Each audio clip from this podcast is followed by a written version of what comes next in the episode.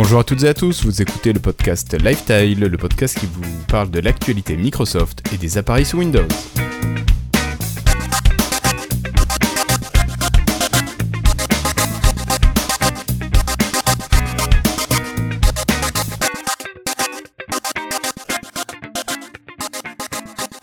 Bonjour, nous sommes aujourd'hui le jeudi 4 janvier 2018 et c'est l'épisode 121.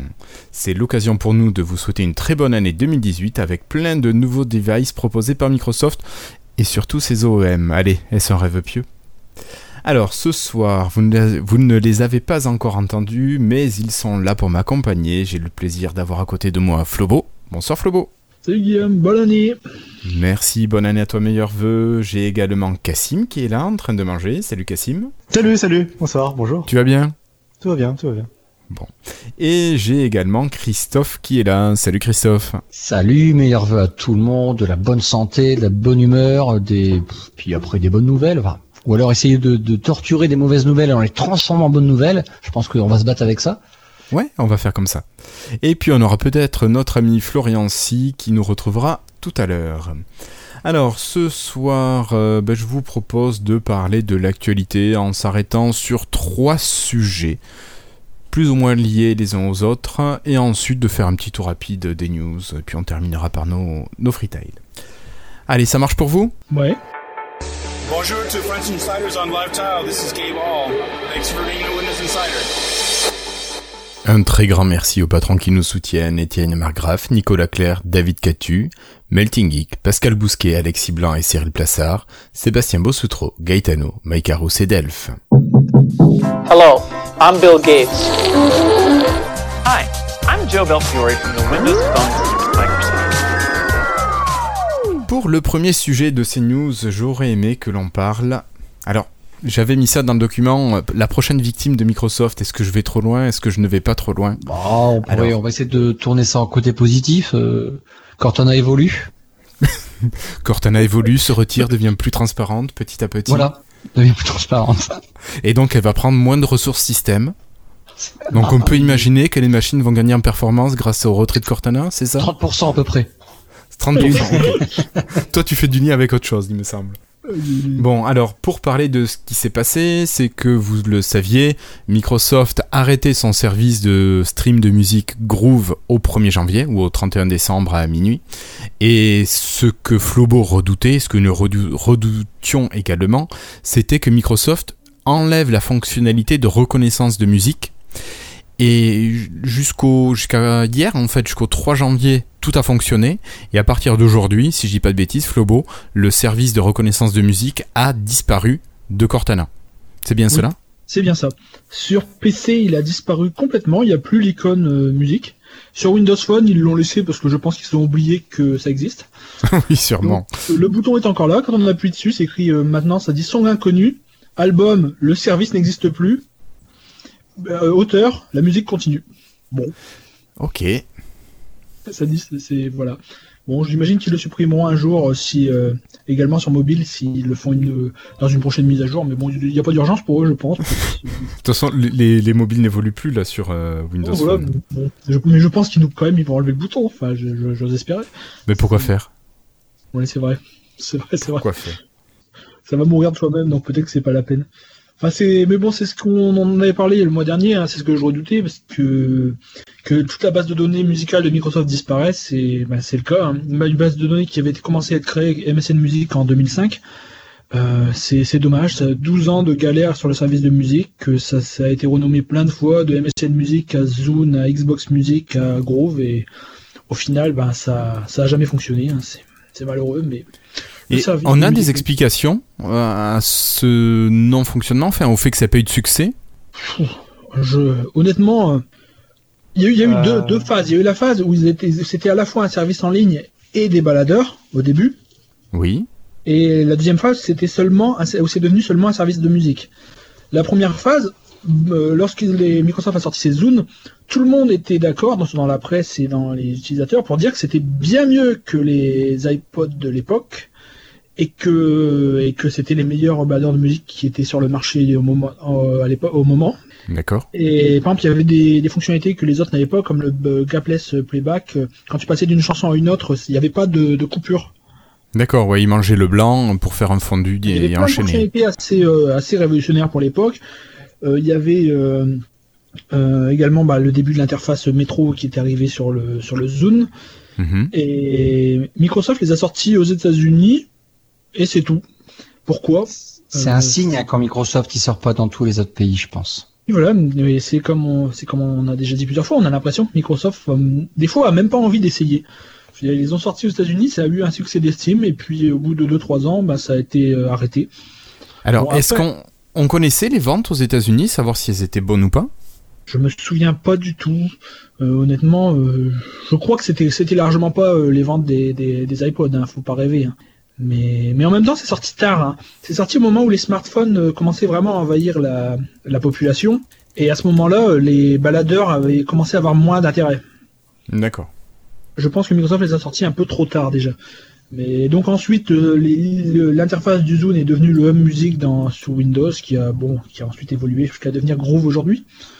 Pour le service Mhm. en ligne, ben, je crois que tout simplement c'était pas rentable. hein. Il y a, y a jamais eu. euh, eu été un engouement énorme pour, euh, pour ce service. Euh, ce qui est bizarre et parce déjà, que ouais. c'est quand même un service qui existe depuis quelle année, Flobo? Le service c'est- a, a- a commencé en 2005. Donc c'est quand même, j'ai- c'est peut-être le premier, enfin un des premiers en tout cas. Il y avait, il y avait iP- iTunes avant. Il y avait iTunes avant, d'accord. Mais Microsoft l'avait annoncé bien des années avant, mais ils ont mis des années à le, à le mettre en fonctionnement. Enfin bon, c'était. Ouais. C'était. Hmm. Mais oui, mais, mais honnêtement, c'était quand même dans les premiers, c'était bien avant Google euh, Play Music par exemple. Mais Microsoft a jamais su vraiment euh, faire fonctionner euh, ce service de musique en ligne. D'ailleurs, le fait qu'ils ont changé de nom tous les 2-3 ans, euh, ça montre bien que à chaque fois ils essayaient de le relancer et que ça fonctionnait pas. hein. Mm, mm. Par contre, il y a quelque chose, enfin, au niveau de- du fait que ça prenne ou pas, c'est la publicité ou qu'on entend parler dans les médias. Moi, je veux Oui. dire, si ce n'est vraiment dans la presse hyper spécialisée, j'ai jamais entendu parler des services de musique en ligne de Microsoft. Au contraire de Spotify, Deezer, euh, même euh, Cobuzz, qu'est-ce qu'il y en a? On a encore iTunes, bien sûr. euh, eux, on en entend parler, mais euh, puis, les services de Microsoft, jamais. Il y a aussi le fait qu'il est resté très longtemps exclusif à Windows. hein. Euh, Il est arrivé sur Android et iOS que euh, dans les dernières deux, deux, deux ou deux ou trois dernières années grand max. D'accord. Je pense que le fait que ce soit exclusif à Windows Phone pendant pendant cinq ans, ça n'a pas aidé sa popularité non plus. Non, non, non. C'est un petit peu connoté le service. Alors qu'au niveau de ce qu'on y trouvait, c'était plutôt un catalogue qui était bien fourni, de qualité. De qualité, bon, c'était du MP3 qui était streamé, donc on avait ce qu'on payait, mais bon, c'était correct. Ouais, je trouve ça bizarre. Cassim, tout à l'heure, tu voulais intervenir. Est-ce que tu voudrais compléter un petit peu tout ça? Est-ce que tu as un autre regard ou d'autres informations? Non, non, euh, bah, c'était un peu ce que vous avez déjà dit. C'est euh, pour moi euh, sur les lecteurs MP3, ils étaient en retard et après, euh, après il fallait être présent sur mobile et le Windows Phone n'ayant jamais marché commercialement, euh, euh, il a emporté le, service de musique avec lui. Le seul, je pense que ce qui aurait pu sauver Microsoft sur ça, ça aurait été de soit donc de lancer leur iPod, enfin leur, leurs yeux avant, soit de- d'être disponible sur iOS et Android beaucoup plus tôt. Et surtout, euh, parce qu'après, ils avaient une vraie plus-value que les autres n'avaient pas forcément, c'était la Xbox. C'est-à-dire qu'ils étaient très, ils étaient présents dans le salon euh, bien plus tôt que les autres. Et, euh, et avec la Xbox 360, euh, dès le début, ça a été euh, une plateforme de musique et de vidéo. euh, la console a rapidement proposé ce service-là, en fait. Et, donc ils auraient, ils auraient pu, ils auraient pu euh, tirer avantage de ça, en fait, pour avoir un avantage sur les autres, mais euh, malheureusement, ça n'est pas arrivé. Donc euh, effectivement, voilà, le service n'a pas rencontré son public, quoi.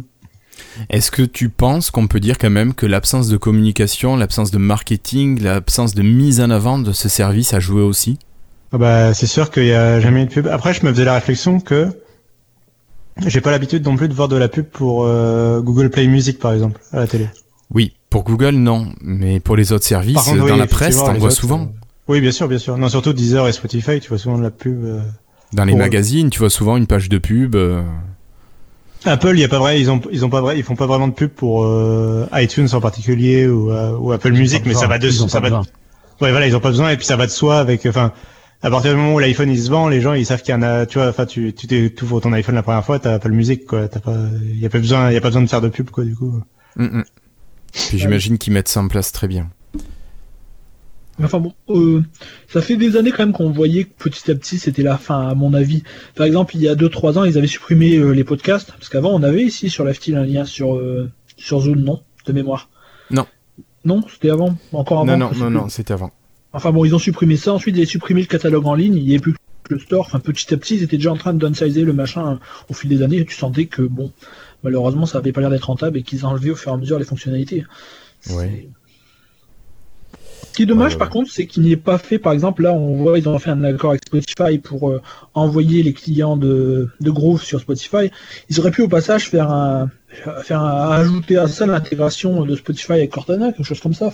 Et même ajouter l'intégration de Spotify dans Groove, que Groove ne devienne qu'un player, mais qu'il soit lié euh, pour la musique en streaming avec euh, Spotify. Oui, tout à fait. Surtout que Spotify n'a pas de vrai UWP. C'est une application euh, bureau intégrée dans un, j'ai oublié le nom, Centennial. Donc, Ouais. donc oui, ce serait, ça aurait été l'occasion parfaite, mais bon, pas à savoir ce qui s'est passé. Ouais, pourquoi ça s'est pas fait? Est-ce que même, est-ce que Microsoft l'a souhaité? Bah oui, ou bien que Spotify le voulait? Parce que ça encore une fois s'intégrait au service de, s'intégrait à Windows. Oui, c'est perdre son image. hein. On se souvient bien que Facebook, qui avait pas particulièrement aimé d'être intégré dans le dans les hubs de Microsoft, et qu'ensuite ils ont voulu, je dirais, euh, ils ont voulu virer tous les, bah, ils ont viré tous les hubs, toute l'intégration, ils ont mis leur WP à la place. hein. Ouais, c'est peut-être ouais. la même, euh, peut-être la même idée. Ils veulent peut-être pas être dépendants de Microsoft. Ouais, ok. Bah, si c'est pour que ça dure euh, trois. Enfin, pas- non, j'ai rien dit. J'ai été positif cette année. Ouais, positif. Euh, voilà, donc bon, ça c'est ce qui s'est passé dernièrement, la disparition de ce service euh, Groove, et donc Cortana qui perd une nouvelle fois une fonctionnalité, la fonctionnalité de reconnaissance de musique. Tais-toi Cortana, je ne te parle pas. Euh, Est-ce que tu peux nous faire, Flobo, un peu l'historique de ce qu'avait Cortana? Alors en français si possible, parce que toi tu l'utilises quand même pas mal en, en anglais. Et pour voir un petit peu ce qu'il y a dans Cortana maintenant, qu'il y avait par rapport à ce qu'il y avait au début. Alors bon, je me, je me souviens pas de tout, mais c'est vrai que Cortana a eu un, a eu un gros reset lorsqu'on a, on est passé de Cortana 8 points qui était pour Windows Phone 8 points seulement à Cortana pour Windows 10. En fait, ils ont redéveloppé quasiment Cortana en entier. On a perdu toutes les fonctions qui sont été remises euh, au fur et à mesure des builds de Windows 10. Et il y a certaines fonctions qui sont par exemple jamais revenues. Si je me souviens bien, moi quelque chose que j'aimais, c'était euh, sous Windows Phone 8 points sur mon Lumia, je disais euh, à Cortana, quand je rentre à la maison, rappelle-moi de, bah, de sortir les poubelles par exemple. Et ça détectait quand j'arrivais dans ma maison euh, sur le Lumia, pouf, Cortana m'envoyait un message. C'est- plein de petites fonctions comme ça qui ont disparu au fil, euh, au fil du temps, ou bien d'autres qui sont jamais arrivées en français. Par exemple, depuis le début, euh, depuis Windows 10, Cortana est capable de, suivre les paquets. Si je fais une commande Amazon, Cortana détecte sur Outlook euh, le numéro de suivi et me suit le colis.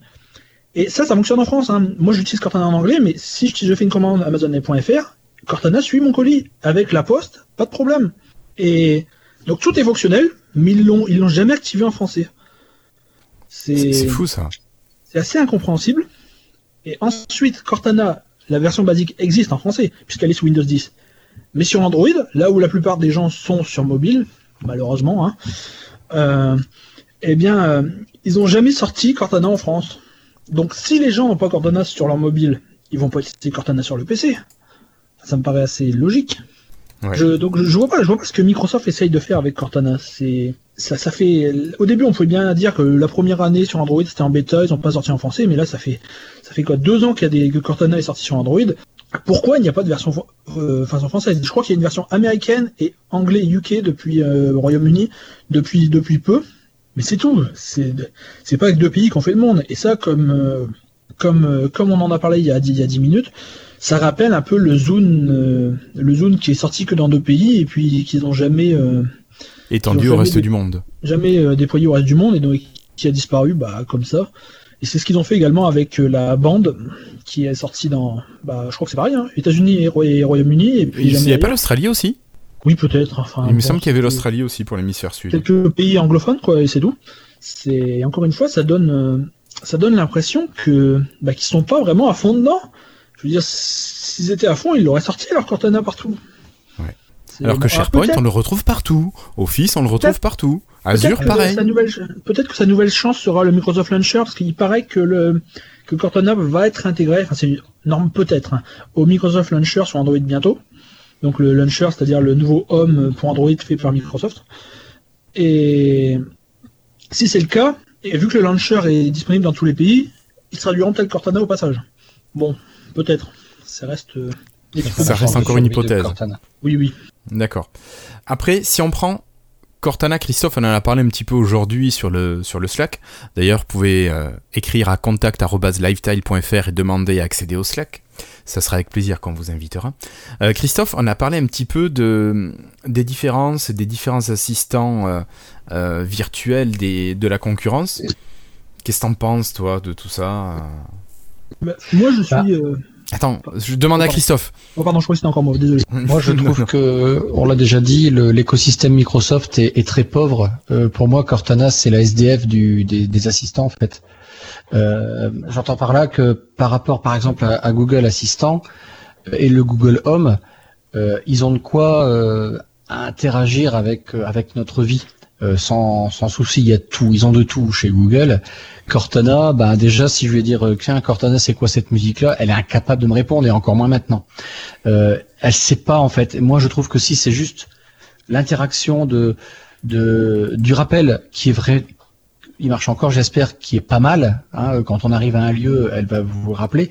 Mais le reste, c'est du pipeau. En tout cas, en France, il y a rien du tout. Euh, après, moi, euh, euh, Apple Siri, je sais pas trop. Hum, Amazon Alexa, ce qui me gêne, c'est que Amazon j'essaie d'arrêter, donc c'est déjà très dur. Si en plus j'ai une Alexa chez moi puis des boutons partout, ça va pas aller. Mais euh, j'aurais peur du système euh, euh, bah, qui c'est vraiment du, du, du merchandising, je sais pas comment on dit ça. Euh, ça n'est fait que pour ça Amazon. Euh, Il n'y a pas d'autres trucs. Pourtant Amazon ils ont ils ont quand même leur système vidéo, ils ont ils ont quelque chose d'assez riche. Euh, donc euh, Cortana, je, je la trouve de moins en moins intéressante. Euh, je dis ça euh, avec, avec tristesse. Hein. Donc euh, je sais pas l'avenir que pourrait avoir Cortana. Si Cortana s'intègre dans Android, bah c'est euh, un mode survie.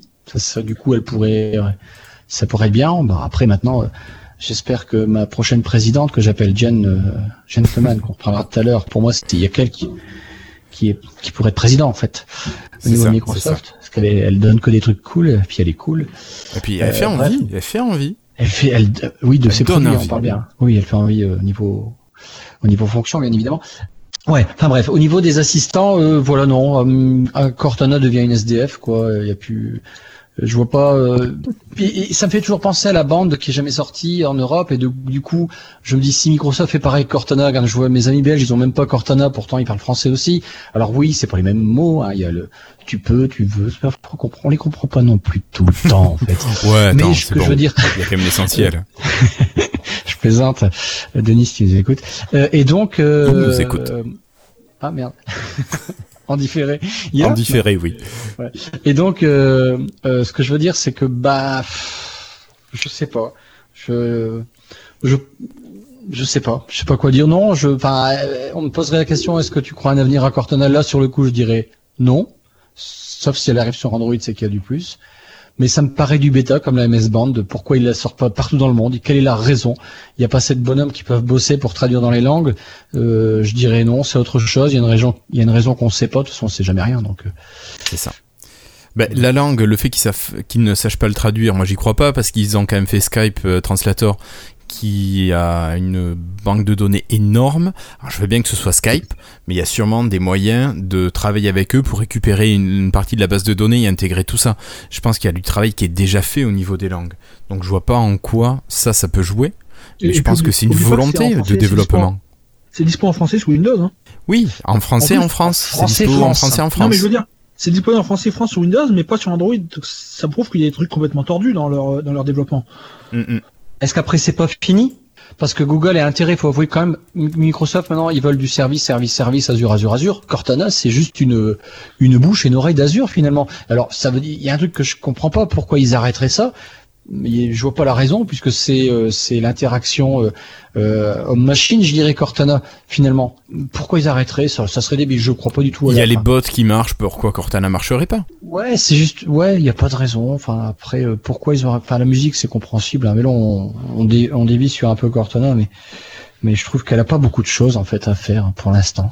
Maintenant, c'est parce que je suis français que je connais pas tous les services que que Cortana propose aux États-Unis. Donc, en fait, voilà, finalement, c'est juste que de la jalousie. Pourquoi on n'a pas assez de services Voilà, on n'a pas assez de services, donc on veut du Cortana avec des services. Euh, et moi, écoute, je te propose un truc. Je te propose un nouveau service. Je te propose, avec ta Cortana, de t'occuper de ton thermostat connecté. Oh, J'aimerais Est-ce que ça, ça t'intéresserait, ça? Oui, ça m'intéresserait si. euh, alors, je dirais à la société qui a créé ça comme ça.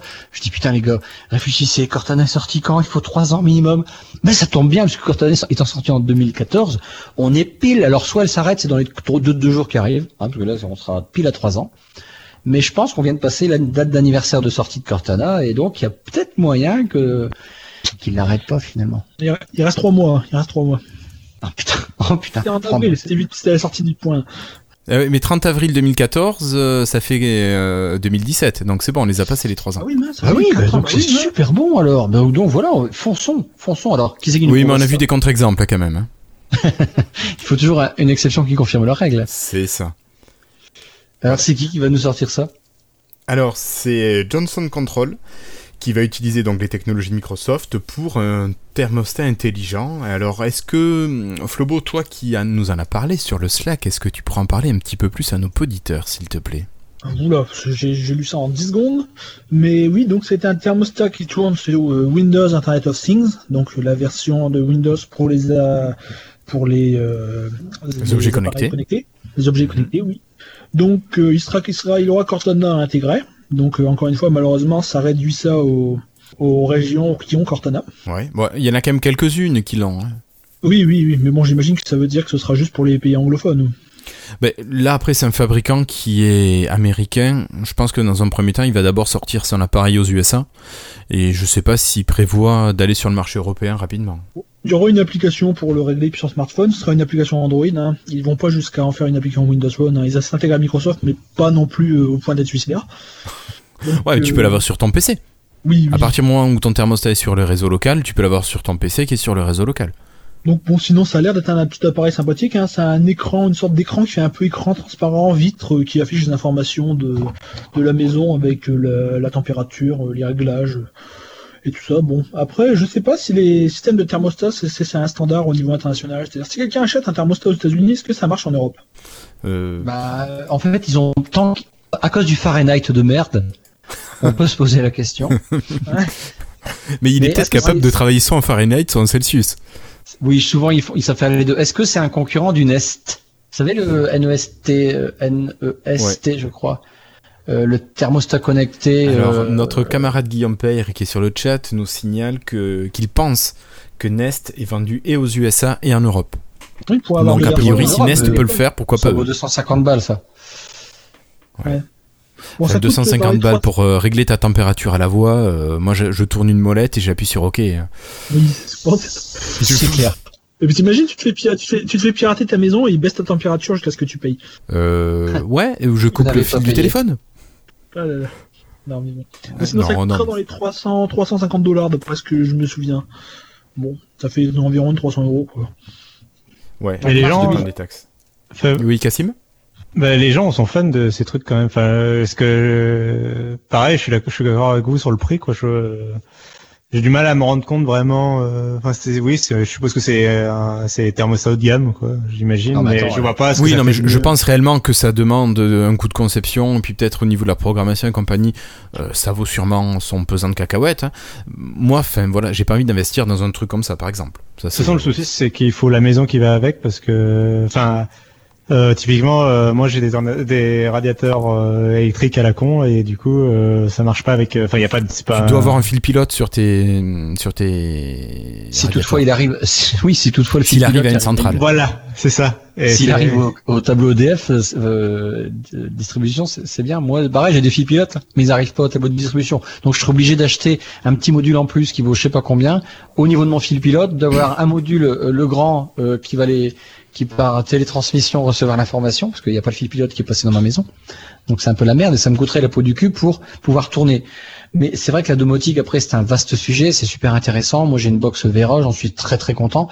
Et euh, mais là, c'est vrai que pouvoir piloter euh, ça à distance, je le fais avec ma box Vera. Donc euh, ça m'a tous ces trucs-là, euh, ouais. Mais c'est trop cher, je ouais, pense- raison. Mais Je pense que c'est quand même très ciblé aussi aux gens qui construisent une nouvelle maison. Bien sûr, bien sûr, je pense que c'est plus pratique pour eux. Ils ont rien à faire. Non, mais tu vois, moi par exemple, j'enlève mon thermostat que j'ai actuellement sur ma chaudière et je le remplace par ça. Sauf que, comme je te dis, le seul avantage, c'est que je vais lui parler ou avoir l'application. Mais euh, je peux régler euh, mon départ, euh, par exemple, pour le passer en mode euh, économie d'énergie. Je peux régler tout ça. ça se fait vachement facilement. Donc pour moi, je, je vois pas l'intérêt, quoi. Mais si, l'intérêt c'est de te créer des scénarios, t'es pas là, tu vas rentrer bientôt chez toi, t'es en vacances depuis une semaine, allez, remets en mon, remonte un petit peu euh, la- les températures, si t'as des détecteurs de présence dans les pièces, tu peux automatiser vraiment un, un- des trucs. Si les scénarios sont, sont assez vastes, faut un petit peu d'imagination, mais ça change pas la vie. Euh, Je veux dire, t'as raison, t'arrives dans la pièce, hein, je suis là, je le monte, puis boum, je vais avoir chaud dans cinq minutes, quoi. Donc euh, franchement, euh, mais c'est un peu cher. Mais après, tu sais, quand tu gagnes 8000 euros par mois, c'est rien du tout, quoi. C'est vrai, c'est vrai. Tu as raison. Vu comme ça, à 8000 euros par mois, tu, tu trouves que c'est pas cher. Et après, avons aussi que c'est aussi parce que c'est un gadget, hein, je veux dire, tout, on, on- Oui, c'est aime gadget. les gadgets, hein, même moi le premier, hein, j'aime les gadgets, il y a plein de trucs que j'ai qui, servent, qui ne servent pas grand chose. Hein, c'est, c'est- La domotique, c'est parfois du gadget quand tu vois les publicités euh, où en fait c'est le mec il est dans son salon et il prend son téléphone pour allumer la lumière qui est devant lui. Euh, ça, ça Bouge me ton cul. de rire. T'as envie de lui dire, bouge ton cul.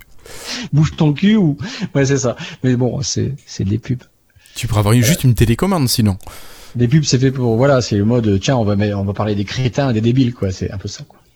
C'est pas gentil pour les gens. Non mais les publicités sont pas faites pour des gens intelligents.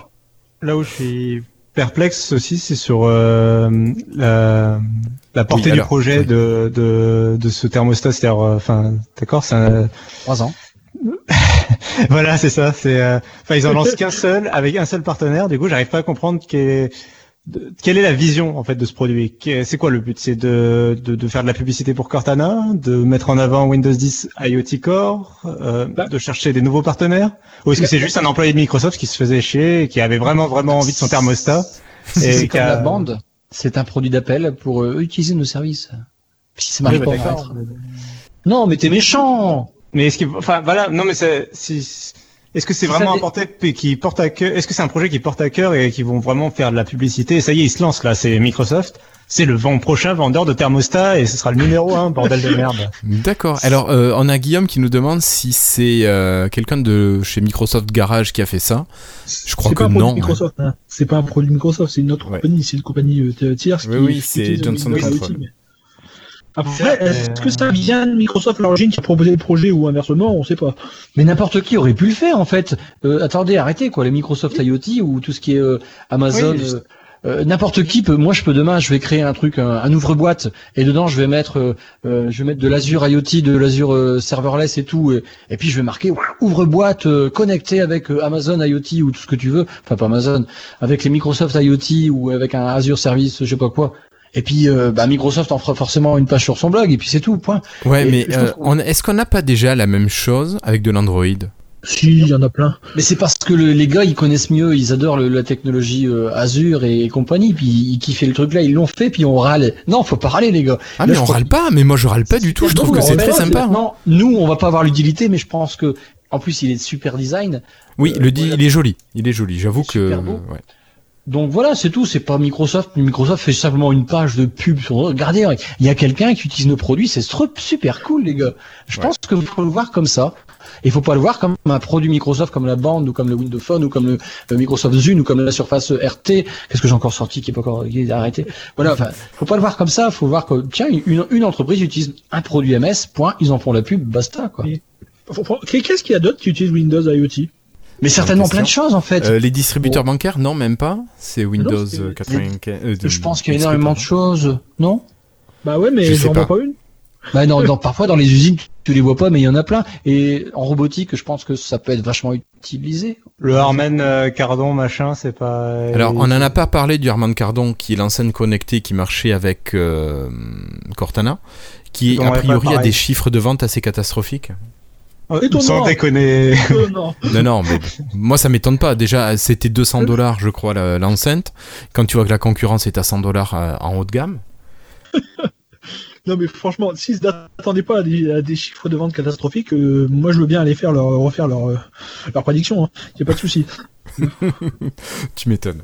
Tu m'étonnes. Ah, Oui, il- le Invoke, Guillaume. du coup, peut-être que ça tournait quand même sous Windows 10 IoT, ce truc aussi. Oui, je crois, mais bon, Sûrement, à part, sûrement. je veux dire, à part des choses comme ça, parce que ça fait pas grand chose hein, pour euh, pour l'instant. Je veux dire, j'ai j'ai l'impression que je vois plus euh, des Android Wear, machin chouette qui sont sur Android IoT. Que, Oh, euh, ça, tu sais, euh, ça, par contre, non, la concurrence, elle est pas bien meilleure sur le sujet. Euh, Android Wear, franchement, euh, J'en vois plus, j'en vois plus parler, mais bon, après, j'ai jamais utilisé non plus. Android Wear dans le milieu, on appelle ça le Windows Phone de Google. hein. Je- D'accord. euh, Bon, bon. C'est méchant. Ils sont, ils sont dégueulasses.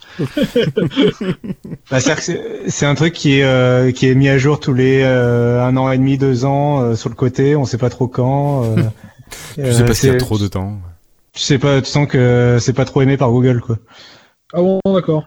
Voilà, c'est ce côté-là un peu. C'est le fond du panier. Ouais. Euh, Donc voilà. Revenons à nos moutons. C'est très bien. Non mais sinon sur le papier, il a l'air génial. Hein. Après l'appareil en lui-même. Il a l'air très sympa, un petit peu cher. Bon, ça, ça, ça s'intègre pas dans toutes les maisons, encore une fois, mais bon, ça, c'est du détail.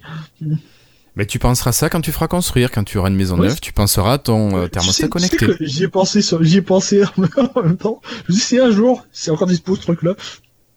Mais tu- sais ce que tu pourrais faire aussi, toi, tu pourrais avoir un truc qui te gère tes prises électriques pour être sûr de pas saturer. Tu, tu vois ce que je veux dire? C'est pas faux. Hum, hum, Euh, je referme la parenthèse. Euh, donc on a parlé de Cortana qui perd des grooves, on a parlé de Cortana qui arrivait sur un thermostat connecté, et cette fois on va quitter Cortana pour parler d'autre chose, pour parler de failles de sécurité. Alors je pense que beaucoup de gens en ont parlé, j'en ai même entendu parler aux infos sur France Inter.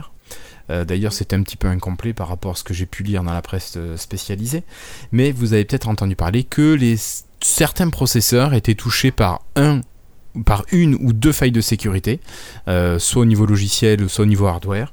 Et euh, est-ce que l'un d'entre vous, Cassim, Florian, Christophe, vous voudriez un petit peu nous parler de ces deux failles de sécurité découvertes? Oui, si tu veux. Allez, Euh, alors Flobo. bon. Oui. Enfin, bon, bon euh, en fait, c'est un projet de Google qui recherche les failles de sécurité un peu partout dans les systèmes d'exploitation euh, d'eux-mêmes et des concurrents. On en a déjà parlé plusieurs fois. Ils cherchent tout. Euh, cette fois, ils ont donc euh, ils ont cherché euh, des nouvelles façons d'attaquer euh, la sécurité des, des processeurs. Et ils ont trouvé en fait, bon, je je, m'y connais pas assez en assembleur et en architecture de processeurs pour comprendre les détails, mais ils ont trouvé en sachant que maintenant les processeurs en général pour aller plus vite, ils prédisent à l'avance ce que l'instruction prochaine sera. Donc ils essaient de calculer avant que tu aies besoin d'une information. Et donc, euh, bon, ils ont utilisé ça pour euh, trouver des failles de sécurité sur euh, tous les processeurs actuels, donc euh, ARM euh, ou x86. Et euh, pour la plupart des processeurs, c'est pas très grave. Ça peut être, euh, la faille peut être corrigée euh, avec juste une mise à jour de- du système d'exploitation. Alors ça, c'est lequel euh, C'était pas... C'est euh, tous, c'est tous. Tous. Non, non, Déjà, mais le, nom de la faille. Genre là, j'ai oublié le nom des failles, moi je les ai pas notés. C'est Andreas. Il y en a eu deux de failles, ça c'est la moins grave ça. Oui. Spectre, Euh, Spectre, voilà. Spectre, voilà, Spectre. Spectre. Et donc celle-là, c'est pas un problème. Par exemple, il y aura une mise à jour d'Android euh, qui corrigera cette faille, il y aura une mise à jour de Windows, il y aura une mise à jour de Linux. C'est la D'ailleurs, Linux est de- déjà corrigé, le noyau corrige Oui. déjà ça. La Oui, mise à jour de Windows a eu lieu depuis, enfin, elle est en ligne Oui. depuis hier soir. Enfin, sur Windows 10. Les Oui, sur Windows versions 10 Windows, et sur euh, la semaine prochaine pour les autres. Donc, euh, et sur Linux, ils ont pas exporté ça sur toutes les versions précédentes de Linux également encore, euh, encore supportées. Donc, euh, ça, c'est la petite faille mineure. Mais malheureusement, pour les CPU Intel, il y a une faille euh, un peu plus grosse. Alors, euh, je crois que le problème, c'est un problème de, de, comment on appelle ça? J'ai un trou de d'élévation de privilèges. La mémoire entre les, les, ce qui est utilisé par les applications et le noyau du système Elle, est séparée par quelque chose dans le dans le dans le dans le, dans le microprocesseur. Le microprocesseur peut gérer le système de privilèges. Malheureusement, il y a un bug, il y a un bug là-dedans qui va qui peut provoquer une faille de sécurité.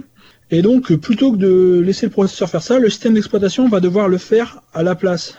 Et donc, évidemment, vu qu'il va falloir euh, passer par le système d'exploitation, ça va être beaucoup plus lent.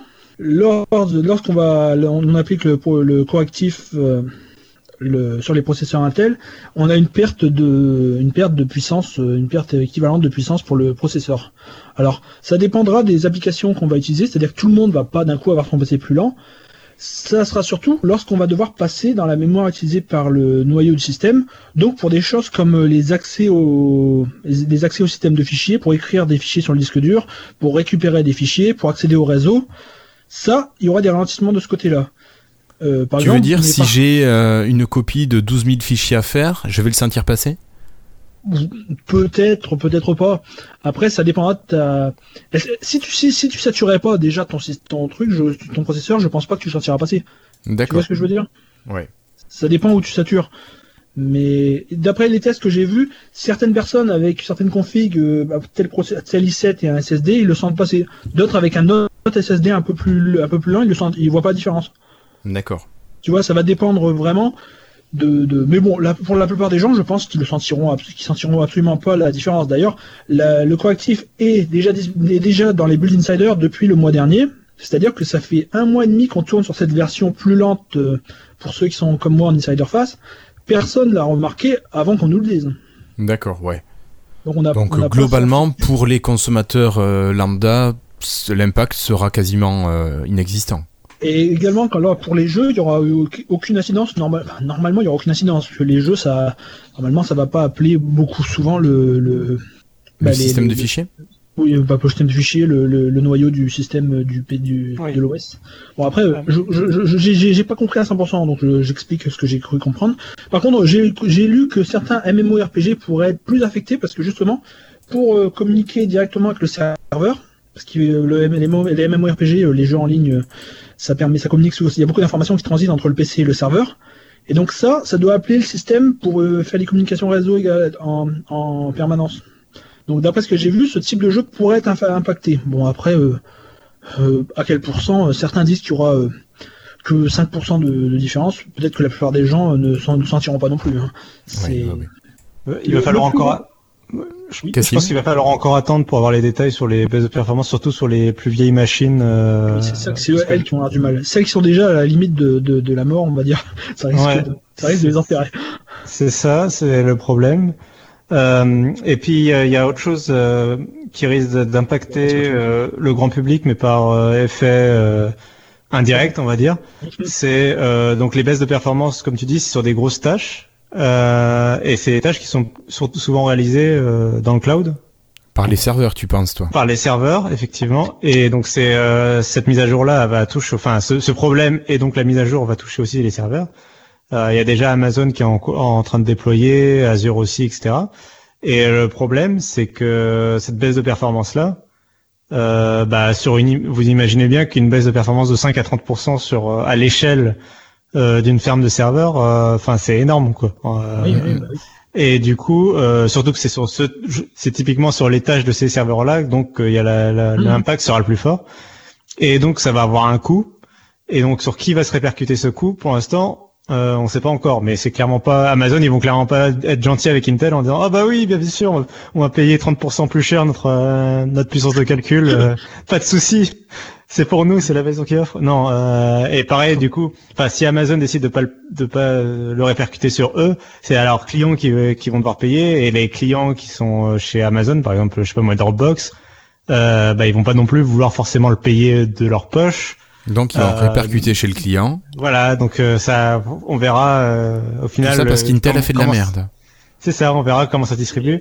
Je pense qu'Intel, il y a aussi des jolis procès euh, qui vont Ils les arriver. attendent. Ouais, euh, là ils sont en mode full damage control en termes de de relations presse en disant oui mais c'est pas que nous et machin et il y a aussi d'autres processeurs qui ont des problèmes et euh, machin. Euh, donc je Oui, pense pas que ce soit la fin. Oui, dans Guillaume Père dans le chat qui dit que c'est peut-être la fin de Intel. Non quand même pas. Mais euh, je pense pas que ce soit la fin de Intel, même si en ce moment c'est pas leur meilleure année quoi.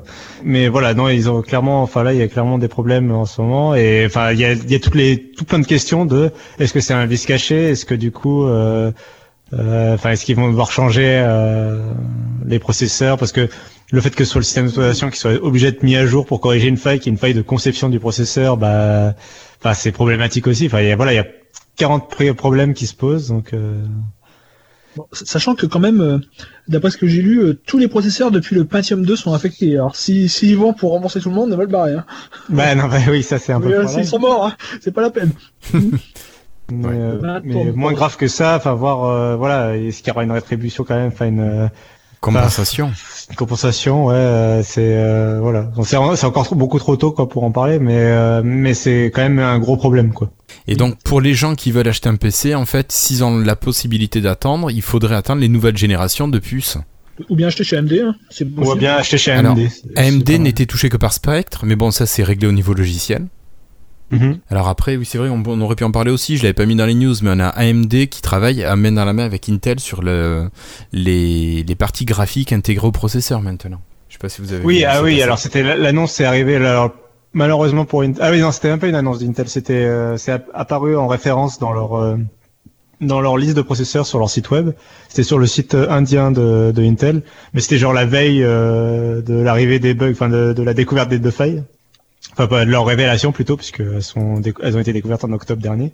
Euh, et donc c'est euh, oui, euh, c'est juste Intel euh, qui a listé son premier processeur équipé d'une puce graphique euh, AMD. Radeon. Voilà. donc- tout ça pour contrer les Nvidia. euh, C'est ça, c'est c'est ça et, euh, et pour contrer même pour contrer AMD lui-même en fait finalement qui est euh, qui aime bien enfin qui intègre ses propres puces graphiques à ses processeurs évidemment.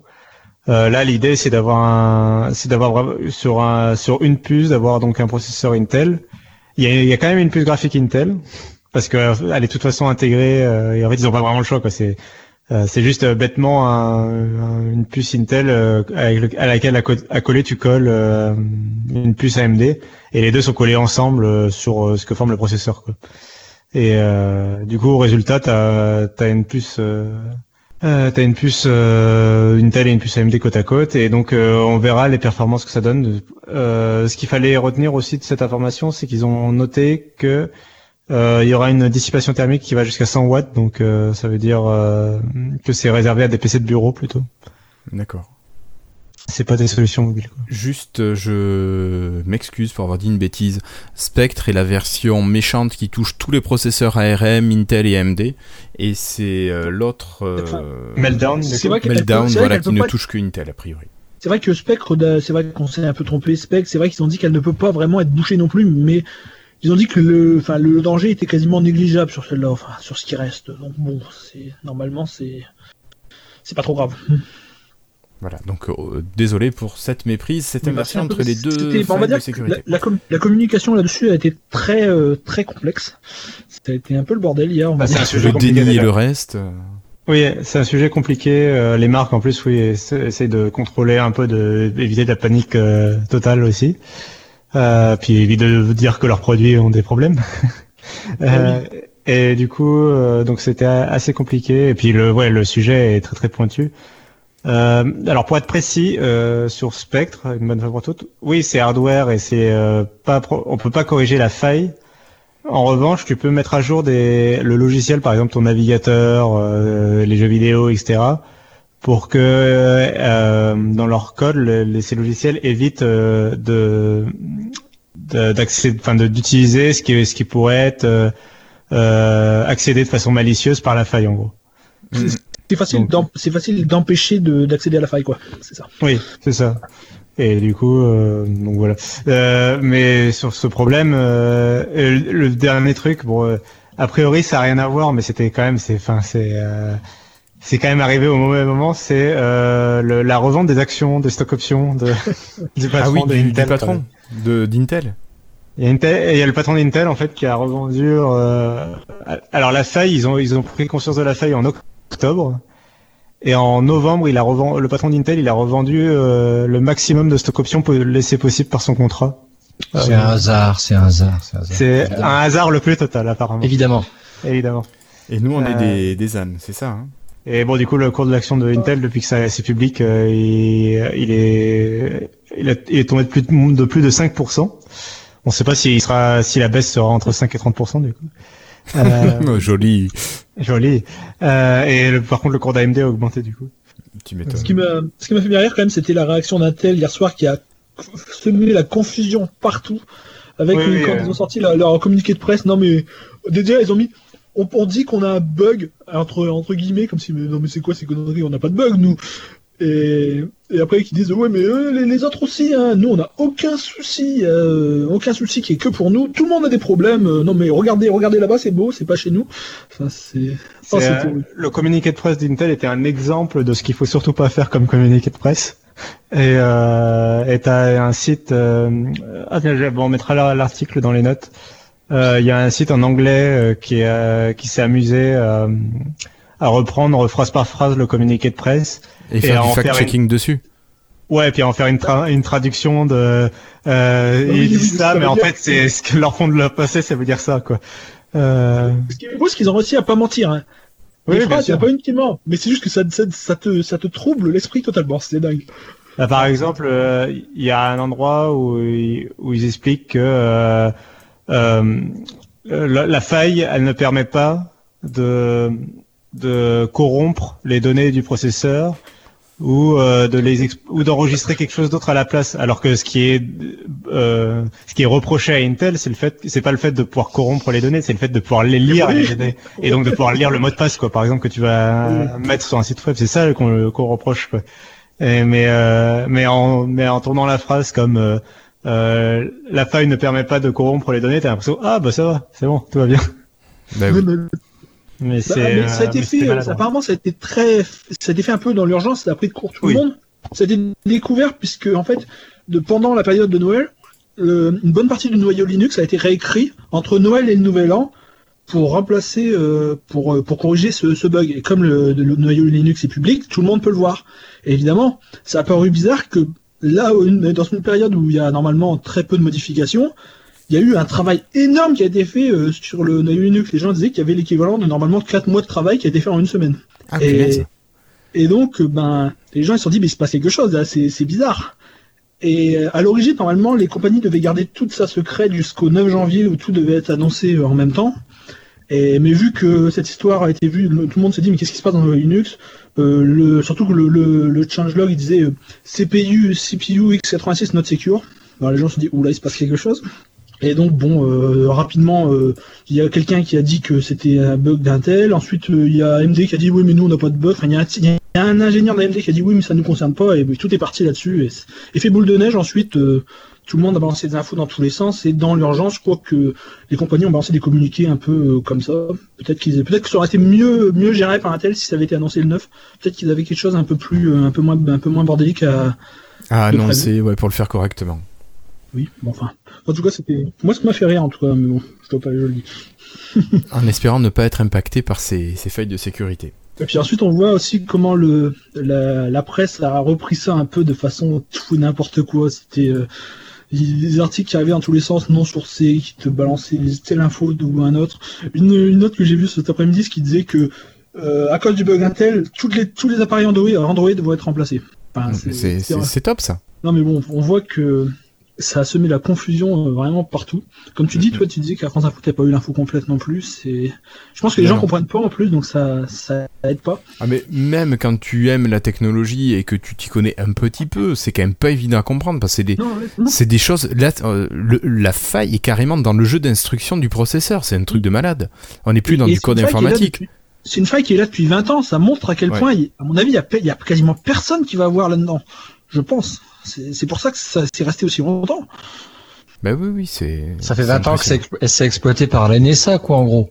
Ouais, C'est ça. ça, c'est le- c'est leur backdoor. Ça y est, leur backdoor était rendu public. Cool. Voilà. Bon, je- vous pensez qu'on a d'autres choses à rajouter sur ces deux failles ou on peut passer aux news Non. rapides? Tiens, Non, plus rapide.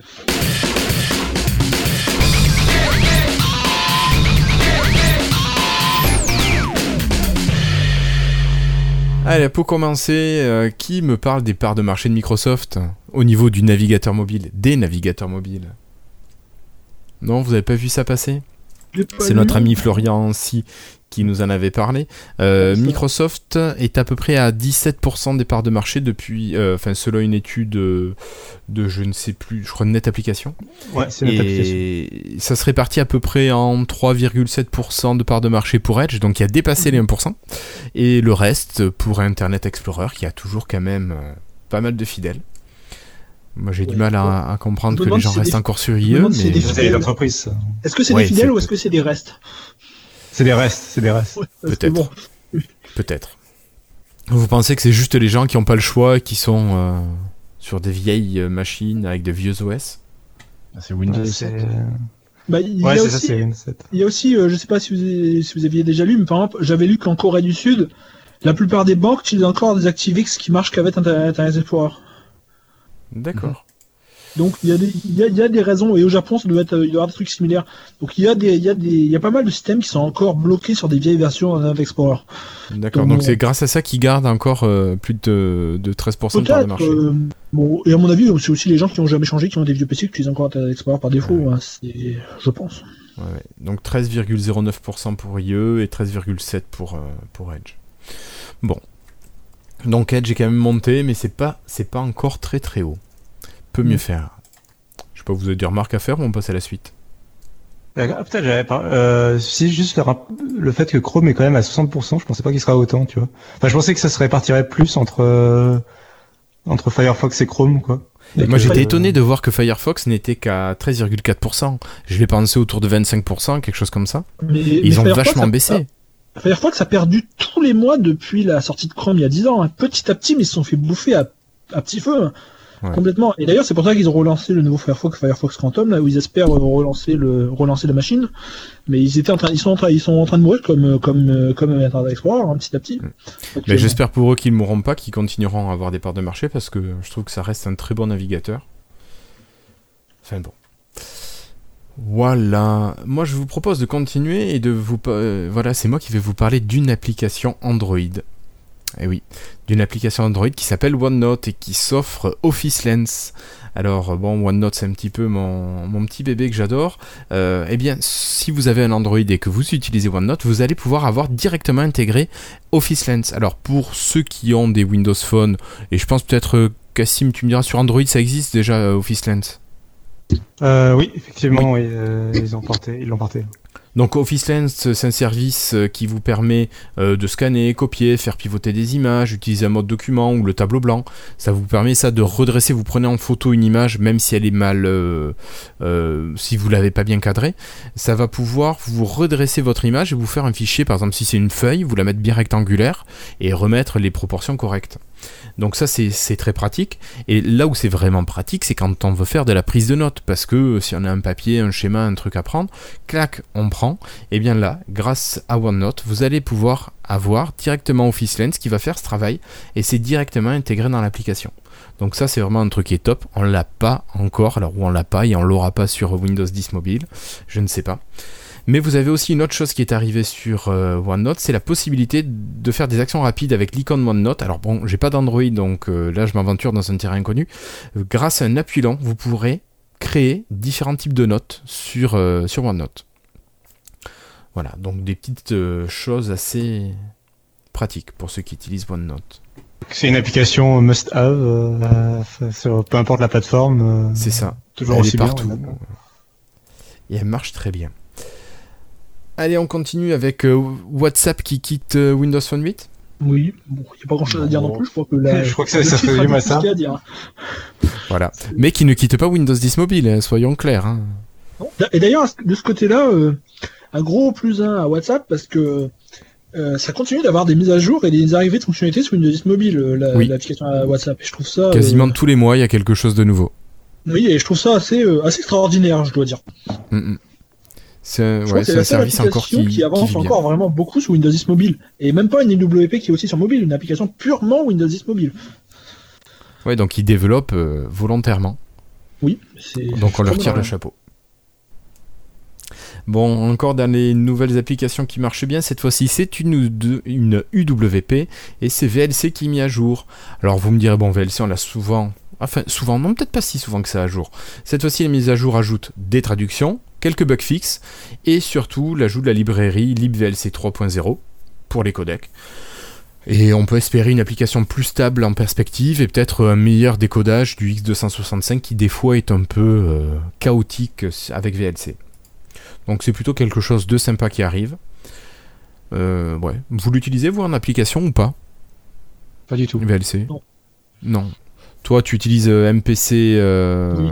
MPC Enfin, c'est bon, sur, sur, sur, sur desktop on parle, hein, parce que sur Oui, mobile, euh, Bah moi je, tu vois, je l'ai essayé aujourd'hui VLC bah, vu qu'il a fait la dernière euh, mise à jour. Je crois que c'était le 31 décembre ou le 1er janvier qu'elle est sortie, un truc comme ça.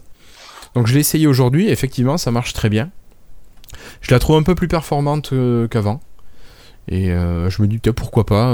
en tout cas sur la surface, remplacer VLC UWP qui me remplacerait la version classique euh, euh, X86. Et l'interface est toujours type Zone Euh, alors non, j'ai pas trouvé. Attends, je vais la relancer pour pas Ah, dire parce de que- bêtises. C'était Thomas Nigro qui avait écrit, euh, qui avait fait, qui avait fait l'application VLC pour Windows 10. Et Ouais. clairement, il avait fait l'interface. Il voulait faire une, pour lui, VLC, c'était ça, c'est le nouveau Zone. Il avait refait l'interface pile. Il avait repris toutes les, toutes les conventions de l'application Zone du bureau pour, euh, pour Windows à l'époque. Et Ouais. il les avait intégrés à VLC. D'accord. Ben, là, si tu veux, au lancement, j'ai toute une série de vidéos qui, qui s'affichent. C'est les vidéos qui sont dans mes, euh, ma bibliothèque de vidéos, tout simplement. Donc j'en ai quelques paquets. Parce qu'il te met... Oui, en fait, il met tout, quoi. Qu'est-ce que les- qu'est-ce les- qu'est-ce- qu'est-ce qui est Oui. mieux par rapport à l'application film alors? Ah ben, je pense que ce qui est mieux, il n'y aura pas grand-chose de mieux, en fait, ça va être le côté tactile. Et si tu utilises ta surface, par exemple, uniquement en tactile, je pense que le plus simple, ça sera quand même d'avoir euh, euh, justement euh, la version, l'application VLC. Alors que sur ton PC, peut-être que le reste pourra être mieux. Il y a aussi le, il y a aussi le fait, le scaling. Le, les, les- je crois que le, le VLC bureau ne scale pas. Et donc Je les menus crois. sont minuscules si t'as une résolution, si une, résolution mais. Christophe, ce, qui demande, ce que demandait Christophe, je crois que c'était une comparaison entre VLC et l'application de Microsoft Ah, euh, pardon, Film. je croyais la- que c'était un VLC bureau et VLC IWP, pardon, pardon. Oui, c'est ce que j'ai compris aussi. Pourquoi je l'utiliserai Enfin, pff, parfois, Pourquoi je... utiliser l'application par défaut, quoi, en gros. De, de mémoire, il a, quand je quand je l'avais vraiment testé pendant quelques mois l'année dernière, euh, il y avait certaines vidéos sur mobile qui étaient euh, pas lues par l'application par défaut et qui étaient lues par VLC. Voilà. D'accord, Juste pour des histoires de codec, parce que jusqu'à il y a Ah, pas oui, longtemps. VLC. Ou justement les VLC qui est une VLC intègre ses propres codecs. Donc il, a, Oui. il peut, il a pas, il est pas. Vous avez encore des problèmes avec des codecs et compagnie sur des films Ouais. Bah, sur mobile, il y en avait. Vous téléchargez vos films en Hongrie ou quoi Non, non, mais Non, je non, pense, en Autriche. Bah, disons que euh, Microsoft, en fait, ne lit que les euh, vraiment, euh, comment Les dire, gros standards. Ouais, les gros standards, euh, un peu un et gros méchants. standard, vous savez les gars, ah, c'est pour ça. non, mais ouais, tu vois, par les exemple, le ouais. X265 n'est pas lu nativement, il me semble. Si, si, depuis Si, l'année si, maintenant, oui. Ça a été acheté l'année dernière. Mais pas tout, pas tous les, parce que si, il y a plusieurs variantes du X265, pas tous, mais la, la plus courante est lue. Ouais, pas mais toutes, c'est c'est, ça arrive pas, euh, quand le codec sort, ça arrive pas tout de suite. Il faut un certain Non, bah, temps pour met- que ça met Microsoft des années, l'intègre. Ça met des années. Alors dernièrement, il y a eu quand D'ailleurs, même tout ce qui était OGG et OGM qui a été rajouté. Il y a eu le FLAC. euh, il y a eu pas mal de, de nouveaux codecs qui ont été pris en charge par les, les outils de Microsoft. Mais des, des fois, tu peux encore avoir une latence entre la sortie du codec et son utilisation par MS. Mais tu en auras toujours parce qu'à chaque fois, il y a des nouveaux, des nouvelles var- variantes du codec plus optimisées qui arrivent et il faut des années pour qu'ils arrivent dans les systèmes d'exploitation. Mais, euh, mais si tu te restreins aux vidéos euh, grand public, t'auras pas, t'auras jamais de soucis parce qu'en général, c'est vraiment les, soyons honnêtes, hein, c'est quand tu récupères tes, tes vidéos là où tu sais que, que t'as ce genre de soucis. Voilà, c'est ça. Non, non, non, non, non. Moi, je télécharge toujours mes films sur euh, où je les loue. On en parle. Oui, tu les loues sur le Windows Store. Voilà. C'est ça. Bon, allez. Donc euh, VLC mise à jour avec la dernière librairie de codec pour euh, un meilleur décodage. Bah, Et est-ce qu'on parle de l'application Romit, euh, Flobo? Euh, j'ai pas, j'ai pas, j'ai pas grand chose à dire hein, malheureusement. Euh, oui, parce que il y a euh, l'application Romit qui est en promo actuellement sur Windows Store, c'est gratuit et ça permet euh, en théorie de synchroniser ces, ces copier-coller euh, entre tous les appareils. Mais moi, quand je le lance, ça plante. Ça vous dit pas que... Ça, c'est normal. Ça vous dit pas quelque chose, Romit euh, Gromit? Voilà. Non, c'est- mais, euh, Quand on parle de copier-coller entre devices. Bah, C'est ce que Microsoft si, doit si, amener si. depuis. Eh ben, depuis Il y avait Clipboard. Manager, il y avait euh, Copy, Voilà. Si, si, mais elle est un peu plus. Alors, elle est beaucoup plus simple que Clipboard Manager. Et par contre, je- elle passe pas par un serveur tiers. Euh, moi, j'ai essayé de copier, bon, alors du texte, euh, ça marche très bien pour l'envoyer de mon PC sur le, Windows Phone. Même, tu peux l'envoyer sur ta Xbox si elle est, si elle est hum, repérée sur ton réseau local. Par contre, il y a un truc que je trouve assez embêtant, c'est que pour envoyer les données, il faut que ton smartphone soit débloqué. Ah. Ah, mais c'est- pour ça que ça marche pas. Alors, moi, je l'ai pas débloqué. Ben, il te le dit, hein, euh, pour votre mobile, euh, vérifiez bien qu'il soit Ah, débloqué. mais bon, moi, non, moi, ça me fait une erreur et ça ferme. Bon. D'accord. D'accord. Il serait temps Mais- que, que, enfin ouais, il n'y aura pas Microsoft qui fasse ça nativement, j'aimerais vraiment bien, quoi. Ça serait une super caractéristique de Windows. Bien 10. sûr. C'est prévu, c'est prévu dans la to-do list hein, depuis longtemps, mais d'après Zach, euh, Zach Bowen aujourd'hui d'ailleurs a dit que d'après ses informations, ça a été reporté, je crois. Je crois, ça serait plus dans RS4, ce serait dans le suivant, ce serait encore plus tard. con, hein. Bon, enfin bon. Ouais, RS5, RS6. D'accord. C'est un RS6, c'est ça. Donc en gros, c'est pour dans un an encore. D'accord. Oh merde, c'est chiant parce que c'est des trucs de base, je trouve, finalement. L'utilisation, on l'utilise tellement souvent le copier-coller. Mais on en remarque que Microsoft parfois il oublie le copier-coller. Rappelez-vous Windows Phone. Et Eh oui, oui, oui, c'était euh, Mango. Non, si, c'était Mango. Ouais, Mango. Non, c'était la première version de Windows Phone qui n'avait pas le copier-coller, c'est arrivé avec Nodo. Ah oui. C'était pas Mango. C'était Ah, c'était Apollo. Apollo. Non, non, non, Nodo. Nodo. Apollo, c'est Windows Nodo. Je me souvenais plus d'Apollo, tout ça. C'est Nodo qui a amené le copier-coller. Nodo pour Nodonut. Nodo. Parce que euh, c'était pour se moquer de Windows Phone. Euh, c'était pour se moquer d'Android, pardon. Ouais. ouais, ouais. Sérieusement, c'était pour ça Oh, Bah. Nodo, c'était Nodonut. Pour, euh, Ah, C'était à l'époque d'Android Donut. de- ouais. Ah, je, je savais pas, j'ai jamais su, tiens. Oh, cool. Ah, c'est fou. Eh ouais. Voilà. Voilà. Ok, Allez, se moquer bon. d'Android 1.6. euh. Ok, ok. Bon, mais voilà, donc ça nous fait euh, une, bah, une petite application, essayez-la, Romit, elle est gratuite. Euh, vous verrez bien si vous la prenez ou pas. Et d'ailleurs, elle marche avec des Android aussi. Donc si vous avez une Ça, machine sous bien. Windows et que vous avez un smartphone Android, c'est censé fonctionner aussi. Là, là, moi, ça marche Android. Sur Windows, ça marche pas. Bah non, mais ça c'était mal fichu. Bon, allez. Euh, ben, Qu'est-ce que je vous propose Moi, je vous propose tout simplement de remercier nos amis patrons et de passer au concours. Bonjour mes amis, I love my French Windows Insiders. Keep hustling. Love Donna. Merci également Nicolas Honoré, Romain Leclerc, Ubiridov, JTEX92, Hervé Roussel, Late, Mr. T, PostPC, Zacharia El Kalfaoui. Merci à Nicolas Théron, Lysandre Denoso, Gaël Picancelli et Sébastien Avis. Merci à Peyo Boubou, Jérôme Tézan et Armand Delessert.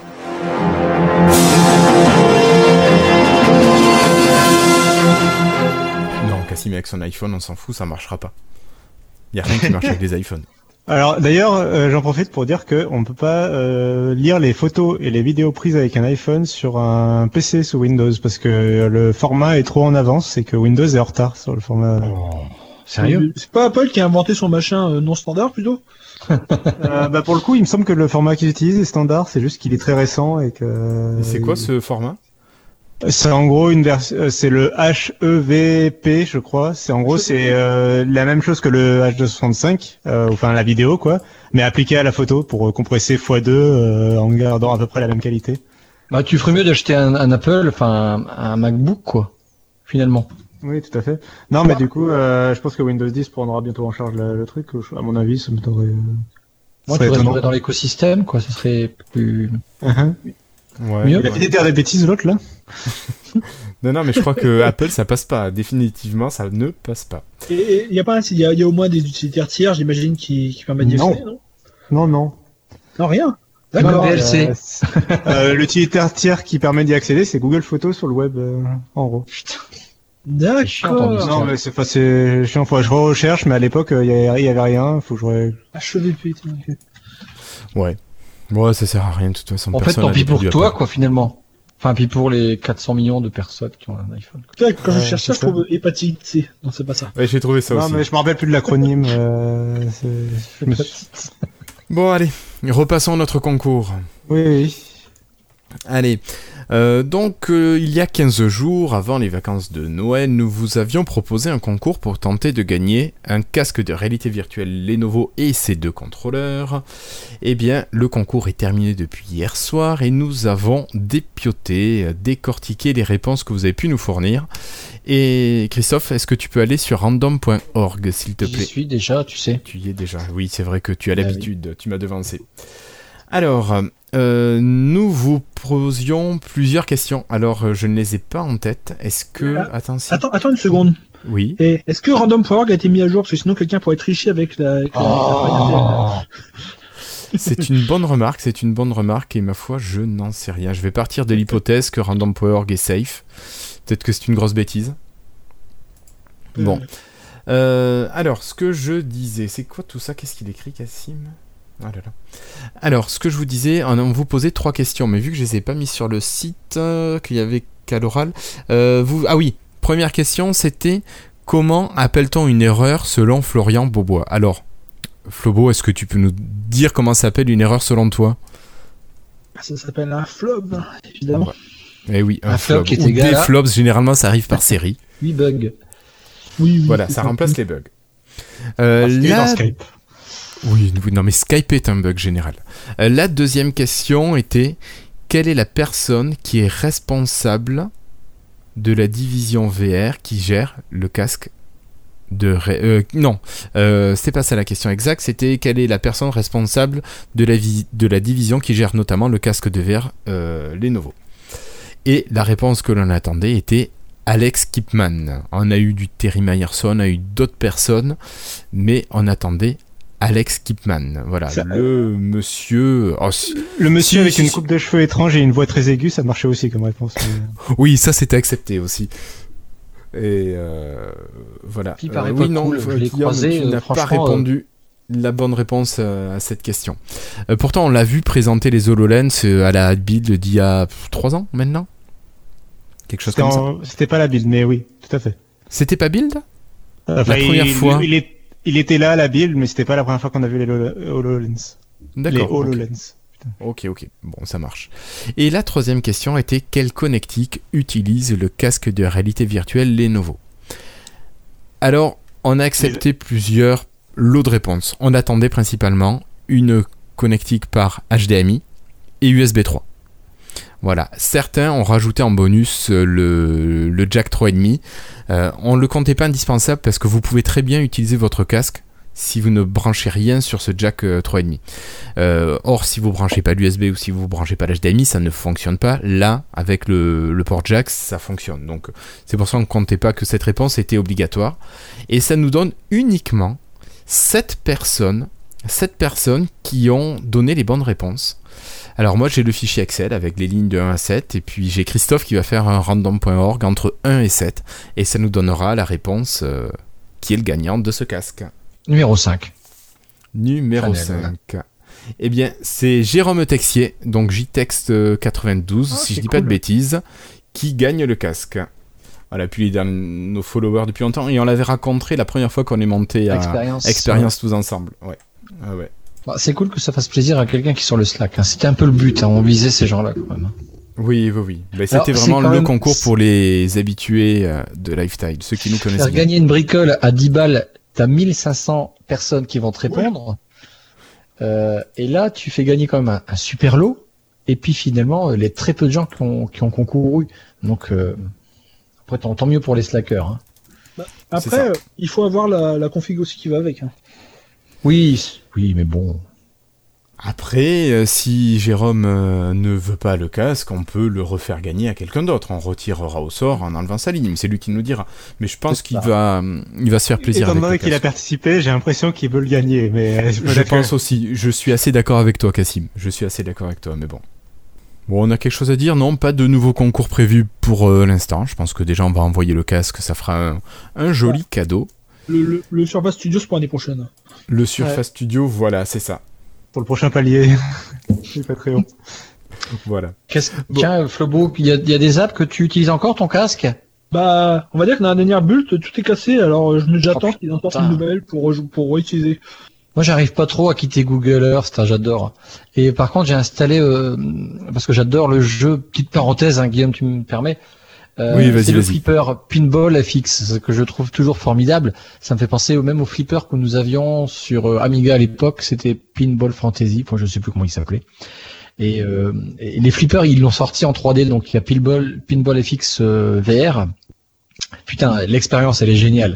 Elle, est- elle est vraiment géniale, sauf qu'il y a comme de temps en temps, il y a des, il y a un freeze d'écran, enfin pas un freeze, mais je vois plein de caractères comme un peu Matrix qui, une milliseconde, c'est, vraiment gênant. J'ai remonté l'info, mais pas de réponse. Mais il est super bien en fait en, en casque 3D, ce- en, en jeu ce truc. Tu te crois vraiment devant un flipper en fait, finalement. Bon, c'est tout. euh, Vous pouvez continuer. Bon, bah, je ce sera un peu plus stable et que de mon côté, parce qu'en plus j'avais déjà des emmerdes dans la bulle d'avant, mais là c'est encore plus, et ça marche plus du tout. T'as eu que des emmerdes, toi, faut dire. Bah, il a eu des flops oui. hein, à répétition. eu des flops. Oui, d'ailleurs, j'ai créé un, j'ai créé un blog spécialement pour les flops. Oh, ça, ça fait plaisir. Alors du coup, c'est flob at Non, point. Non, flob, euh, c'est quoi? C'est flob. Point, euh. Oui. voilà. Mais, euh, mais est-ce que le site fonctionne du coup? Bah, j'ai j'ai mis, j'ai mis une phrase. Euh... Non, je l'ai fait. J'ai- J'ai j'ai mis une fausse erreur. Très bon. C'est ouais, bien vu. Bien vu, bien vu. Bon, ben ok. Ben, j'espère que JTEX va regarder rapidement ces messages. D'habitude, les gens qui ont gagné répondent rapidement, mais là... Ah, Ah, Ce sera la bonne surprise quand il reviendra dans son PC. C'est ça. C'est ça, demain matin, en prenant le café de partir au boulot. Bon, allez, moi je vous propose de clôturer ce concours et de partir retrouver les freetiles.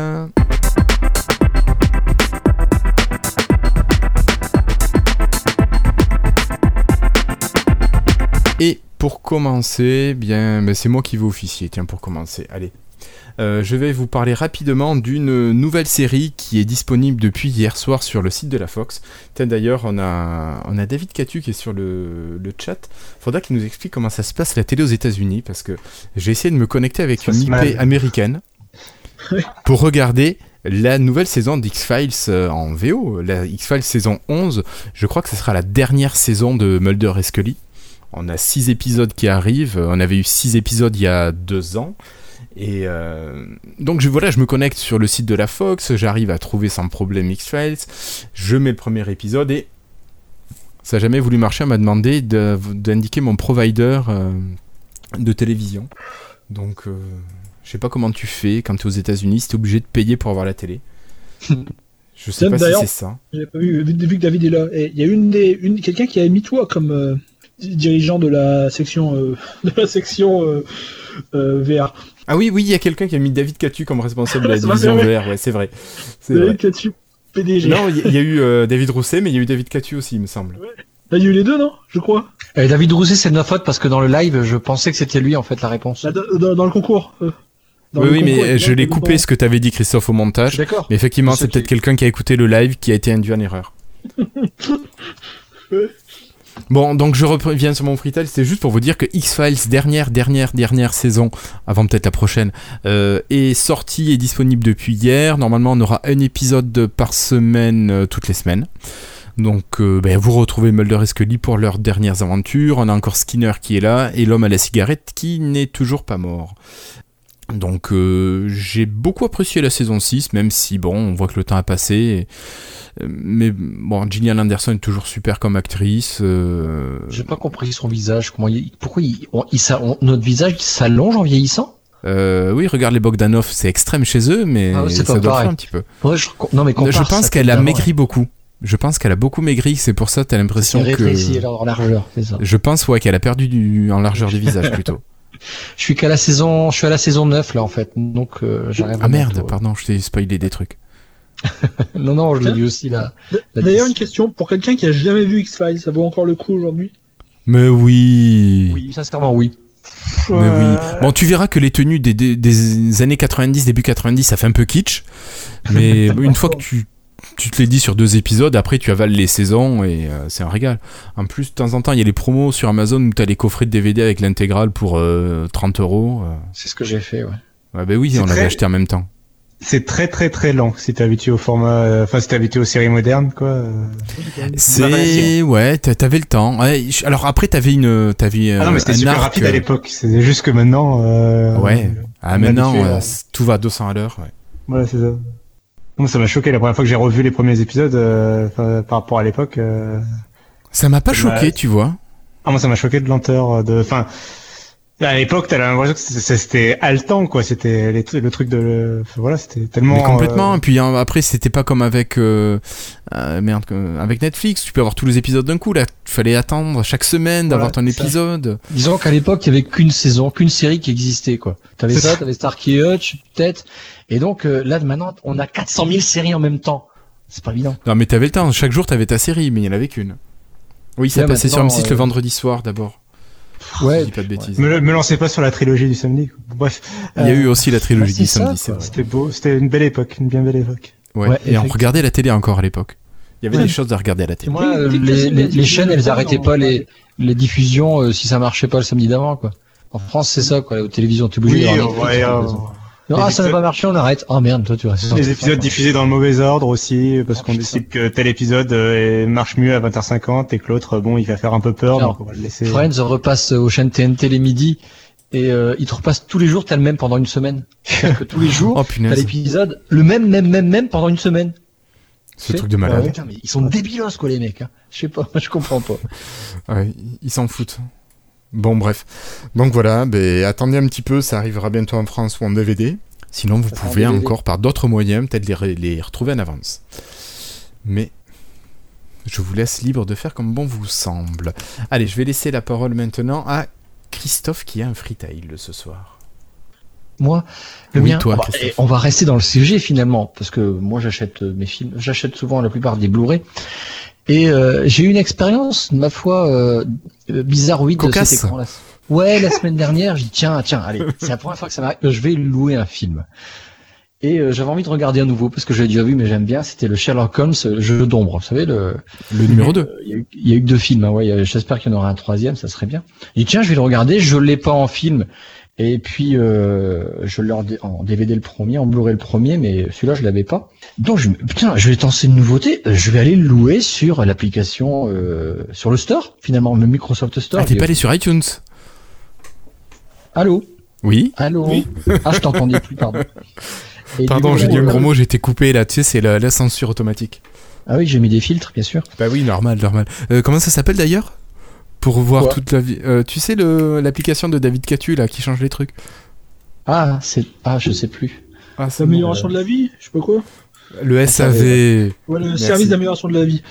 Merci. Je sais que ça marche trop bien en plus. Ça marche aussi en audio maintenant, tiens. Et donc, euh, bah, je vais sur le Microsoft Store de mon Lumia, parce que mon Lumia, il fonctionne encore un peu. Et euh, bah, donc, je vais sur le truc, je fais louer. Et puis, euh, moi, il était l'heure, hein, il devait être 8h, 8h15, quoi. Le matin. Et puis, euh, du soir, euh, c'est- Ah, on venait de manger, donc tiens, on va regarder un truc. Et puis, euh, bah, j'arrive pour aller sur ma Xbox, euh, truc, film expiré. Putain, je reviens sur mon téléphone. En fait, euh, en fait, dans ma tête, pour moi, c'était un peu comme quand on est sur votre PC, vous allez sur euh, télécharger un jeu, puis tiens, télécharge-le sur ma Xbox. Le truc qui me paraît bien et logique finalement. Et là, je me dis, bah, euh, je vais l'acheter là. C'est mon compte Microsoft. J'arrive sur ma Xbox, je l'ai le truc. Non, ce gros connard, il me l'avait téléchargé. Enfin, il lance, il avait lancé peut-être euh, même pas euh, 5 kilos de téléchargement sur mon téléphone tout Oui, seul. parce que rappelons que Christophe a une connexion pourrie. Ouais, je suis en 5 mégabits seconde. Ah bon Mais je veux dire- Mais t'es monté vachement. Pourri quand même. Et du coup, ben, voilà, j'étais vraiment en colère. Alors c'est pas le fait d'avoir dépensé 3,90€, mais c'est qu'arrivé, enfin, enfin je sais pas, l'expérience elle était juste méga pourrie quoi. Mais méga pourrie. Le truc plus jamais ils me verront quoi. C'est de Alors, t'aurais peut-être je sais pu. pas. C'est de T'aurais la pu location streamer. sur Windows Store. tu peux louer ou acheter. D'accord. Donc j'imagine que si tu achètes, au moins c'est partout, enfin, j'espère. Ah oui, mais là j'arrive sur l'Xbox, expiré. Voulez-vous le relouer? Mais ça m'a ça m'a foutu les boules quoi. Après, Oui, t'aurais oui. pu le streamer de ton téléphone.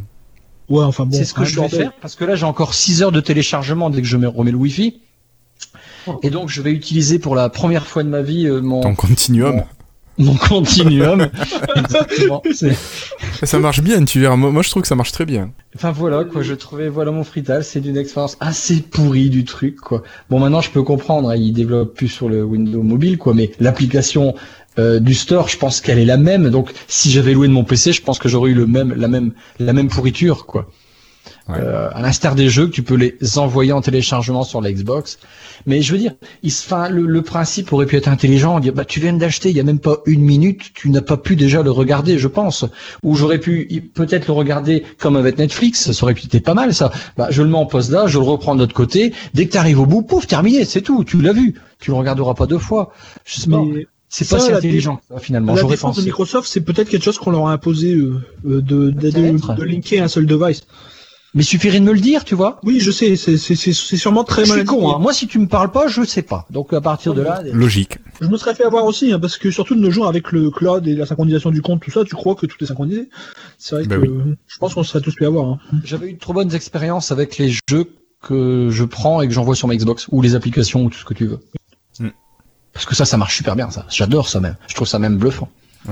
Et Je, je, je te rejoins là-dessus. Ça aurait été mon freetile parce que la Xbox c'est vraiment une super machine et les services marchent super bien. Ah oui. Bon, à part quand tu as une connexion pourrie, c'est un peu long le temps de tout télécharger. Faut admettre. Mais sinon, euh, ça marche super bien.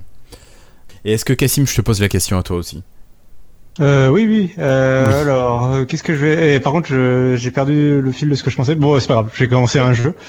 Euh, j'ai pendant les vacances de fin de, de Noël, là, tout ça, de, de fin d'année.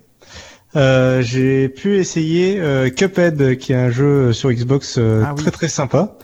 Euh, Enfin surtout, le- en fait, est, c'est un jeu de plateforme en avec un, un style graphique, on dirait les dessins de, de- des années euh, 30-50. Euh, donc c'est euh, genre Steamboat un peu, euh, enfin les genre les premiers Disney tout ça.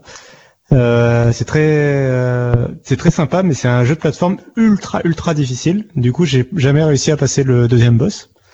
Euh, du coup, on a finalement on a arrêté d'y jouer et je voulais conseiller un autre jeu. Euh, Enfin, celui-là, je le conseille aussi parce que, enfin, ne, ne serait-ce que pour sa direction artistique et sa musique, moi je trouve il vaut le coup. En plus, c'est un petit jeu à 10-15 euros. Euh, c'est pas euh, voilà donc euh, moi je trouve qu'il vaut quand même le coup d'essayer.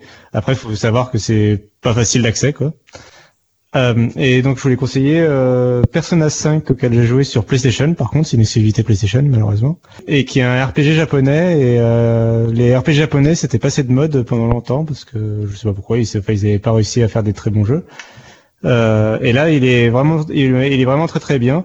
Euh, très rapidement, euh, c'est un jeu où on est, on vit une vie de lycéen japonais euh, qui va arriver quel- des choses un peu fantastiques en fait, et on va alterner entre euh, la vie, euh, la, la journée euh, où il est au lycée, il doit répondre à des questions, euh, vise à vivre sa vie de lycéen, euh, rentrer à l'heure, etc. euh, voilà, et on joue, on gère un peu son agenda de la journée.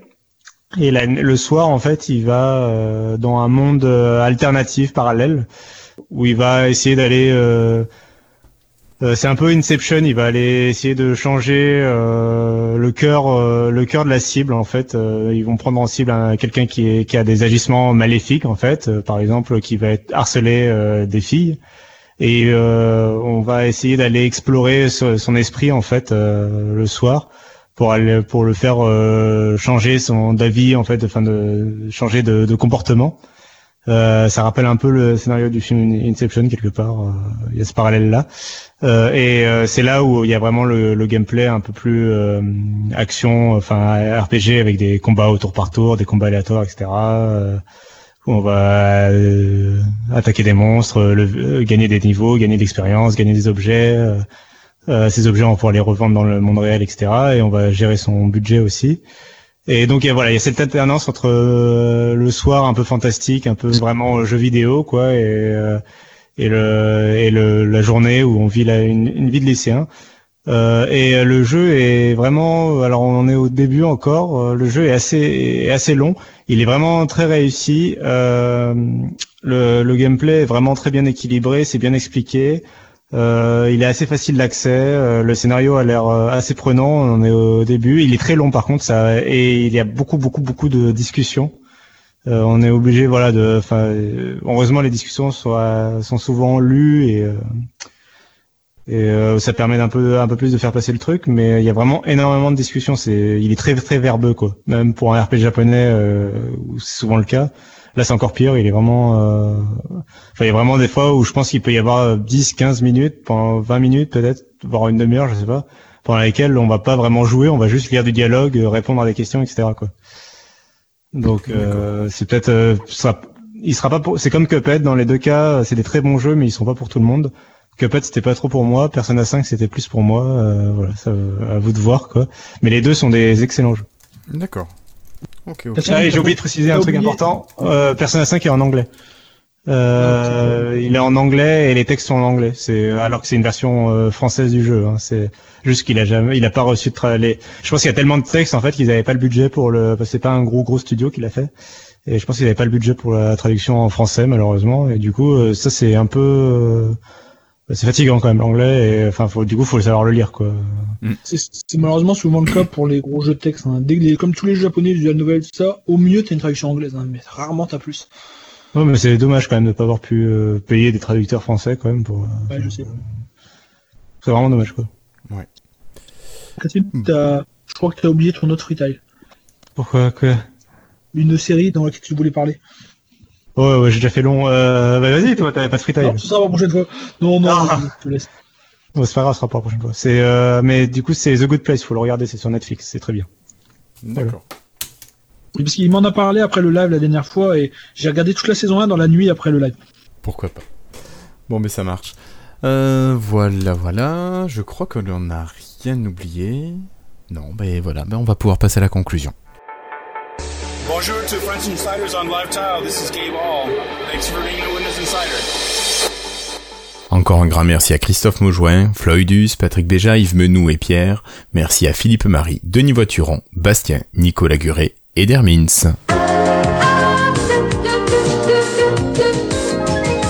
Ce fut un plaisir de vous retrouver pour cet épisode 121 et recommencer l'année 2018. C'est, une année qui va, je sens être un peu compliquée en termes d'actualité quand même, hein, mais bon, on verra. Tu as peur quoi Euh, qu'il y ait trop d'actualité, c'est ça? Ouais, c'est ça, qu'on soit euh, plongé, enfin, qu'on soit noyé sous l'actualité. On il y aura trop de choses à dire. Non, euh, bah, ça fait quelques épisodes qu'on a un peu du mal, euh, mais après c'était les fêtes de fin d'année, donc on verra là euh, si ça va reprendre. Disons que l'actualité de Microsoft en ce moment est un peu maigrichonne, au jour le jour. Il y a des trucs qui se passent, mais voilà. Donc on verra pour les prochains épisodes. Au pire, ce sera des épisodes courts. C'est ça, c'est ça. On fera des épisodes courts, ça nous changera. On peut compter sur Intel pour nous trouver des nouvelles failles de sécurité vieilles de 20 ans. Ouais, mais il y a plein d'autres bugs qui vont sortir aussi, dont on va devoir parler. Bon, mais ça marche. Euh, Est-ce que... Ah, on n'a pas parlé de la nouvelle version de Babylon JS. euh, euh, on n'en a pas parlé à l'épisode euh, demi- euh, 120 Je crois que si. hein. Bah si. Si, il me Ça semble devait, sortir annoncé- le, ça devait sortir le, le 6 décembre, c'est pas ça? La 3.1 Ouais, C'est pas une truc comme ça, puis c'est sorti en retard? Oui, oui. Euh, Il y a eu quelques jours de retard, ouais. Il y a- Ouais. oui, oui. Si, si. Voilà, épisode 120. Alors, ça même ça, on en a 120. parlé, quoi. Merde. Oui, non, mais une semaine de retard, ça va, c'est pas méchant. Ouais, là, Mais c'est pour dire qu'on en a parlé, c'est juste... fallait juste, on, on, on, voulait- on l'a souligné, quoi. C'était un peu la lifestyle, quoi. Et puis de toute façon, Babylon JS, pour regarder, il valait avec le casque de réalité Lenovo. C'est vrai. hein. Pour, pour finir sur quelque chose un petit peu positif, euh, je lisais tout à l'heure sur Twitter, je crois que c'était, euh, euh, je sais plus qui c'était, c'était euh, Zach Bowen peut-être qui disait qu'il avait vu pour la première fois une pub pour le Microsoft Launcher euh, sur euh, pour, pour Android. Ouais. Et quand même, le, Microsoft Launcher, c'est quelque chose qui est très pour les utilisateurs euh, consommateurs, enfin pas pour les pros. Oui, pour le, c'est vraiment pour le grand public là. Et donc ça montre quand même qu'il reste, euh, il reste des produits grand public qui sont euh, qui sont poussés chez MS. Et bon, c'est une bonne chose, je trouve, parce que on, on, euh, en ce moment on parle plutôt de produits grand public qui disparaissent. Donc euh, c'est, enfin, ça montre qu'il y a, il y a encore un espoir. Ouais, d'accord.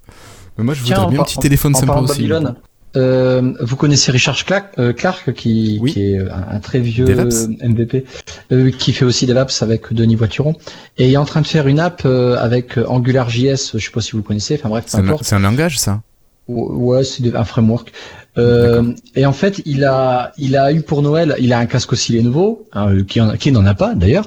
Vous avez remarqué qu'au fait, parenthèse, les casques Lenovo ont remonté de 5% le, le, le truc de Steam. là. Les chiffres de vente de Steam, ouais. Et donc, il a en fait acheté une caméra 360 de marque Ricoh. Vous savez, c'est les sortes de télécommandes avec deux capteurs. euh, ça ressemble à une télécommande, mais c'est deux capteurs euh, photo de part et d'autre qui permettent d'avoir une caméra, euh, une, une prise de vue euh, en- en boule. Oui. Euh, et en fait, bah, il a fait une petite application qu'il va mettre sur GitHub et qui utilise Babylon.js et c'est super génial parce que euh, en fait, vous pouvez euh, vous immerger dans votre photo. Vous voyez un petit peu l'idée du, du principe? Au lieu de les voir en bougeant sur votre Facebook, là, les trucs comme ça, et là, vous mettez le casque et vous êtes dans la photo. Donc, il, s'a- il, il s'a- il s'amuse à faire ça. Et donc, le, le code, il est téléchargeable. Donc, c'est intéressant. Et puis, euh, euh, c'est pareil. on- Je discute avec lui tout à l'heure. J'aimerais bien, en fait, dans- avec les casques, d'avoir un système où on a nos photos, mais dans notre monde virtuel, en fait, les, les Ouais, tu aurais ton avatar. Hein? Tu aurais ton avatar. Bah. Euh... Grâce à ta photo, ta non, photo. non, non, te- non, mon idée c'est que c'est de de euh, d'avoir ma bibliothèque de photographie 2D, mais d'être dans un monde 3D où je peux aller euh, comment vous dire ça, me balader dans mes photographies. Après les D'accord, tu voudrais qu'ils te les rendent, euh, qu'ils te fassent passer tes photos de la 2D à la 3D. Pour que toi tu puisses non, elle ensuite te restera en balader. 2D, mais mais euh, mais je tu vas y aller dedans je, je me baladerai. En fait, c'est, je dis mes photos parce que j'ai pensé qu'à ça, mais d'avoir un vrai bureau virtuel où j'ai mes documents, un peu comme quand on est dans le le, le cliff, le cliff house, euh, on n'a pas beaucoup d'objets, je trouve pour l'instant, mais on pourrait avoir nos propres documents, nos propres trucs, quoi. Ça serait des trucs assez rigolos, quoi. Mais euh, vous irez voir un petit peu, ce, ce- euh, je vous le partagerai ou c'est sur Facebook, c'est c'est assez intéressant. Malheureusement, son appareil photo 360, ça coûte un petit peu bonbon, quoi. Ça vaut le prix d'un thermostat de température, vous voyez le genre, quoi. Donc. D'accord. Ça marche. Merci Voilà. beaucoup Christophe. Bon allez, mais sur ces belles paroles, je crois qu'il est temps de se quitter. Je vous remercie toutes et tous de nous avoir écoutés pour cet épisode 121. Encore une fois, très bonne année à vous et meilleurs vœux pour 2018. Allez, au revoir tout le monde, merci beaucoup, salut C'est tout. Salut Au revoir.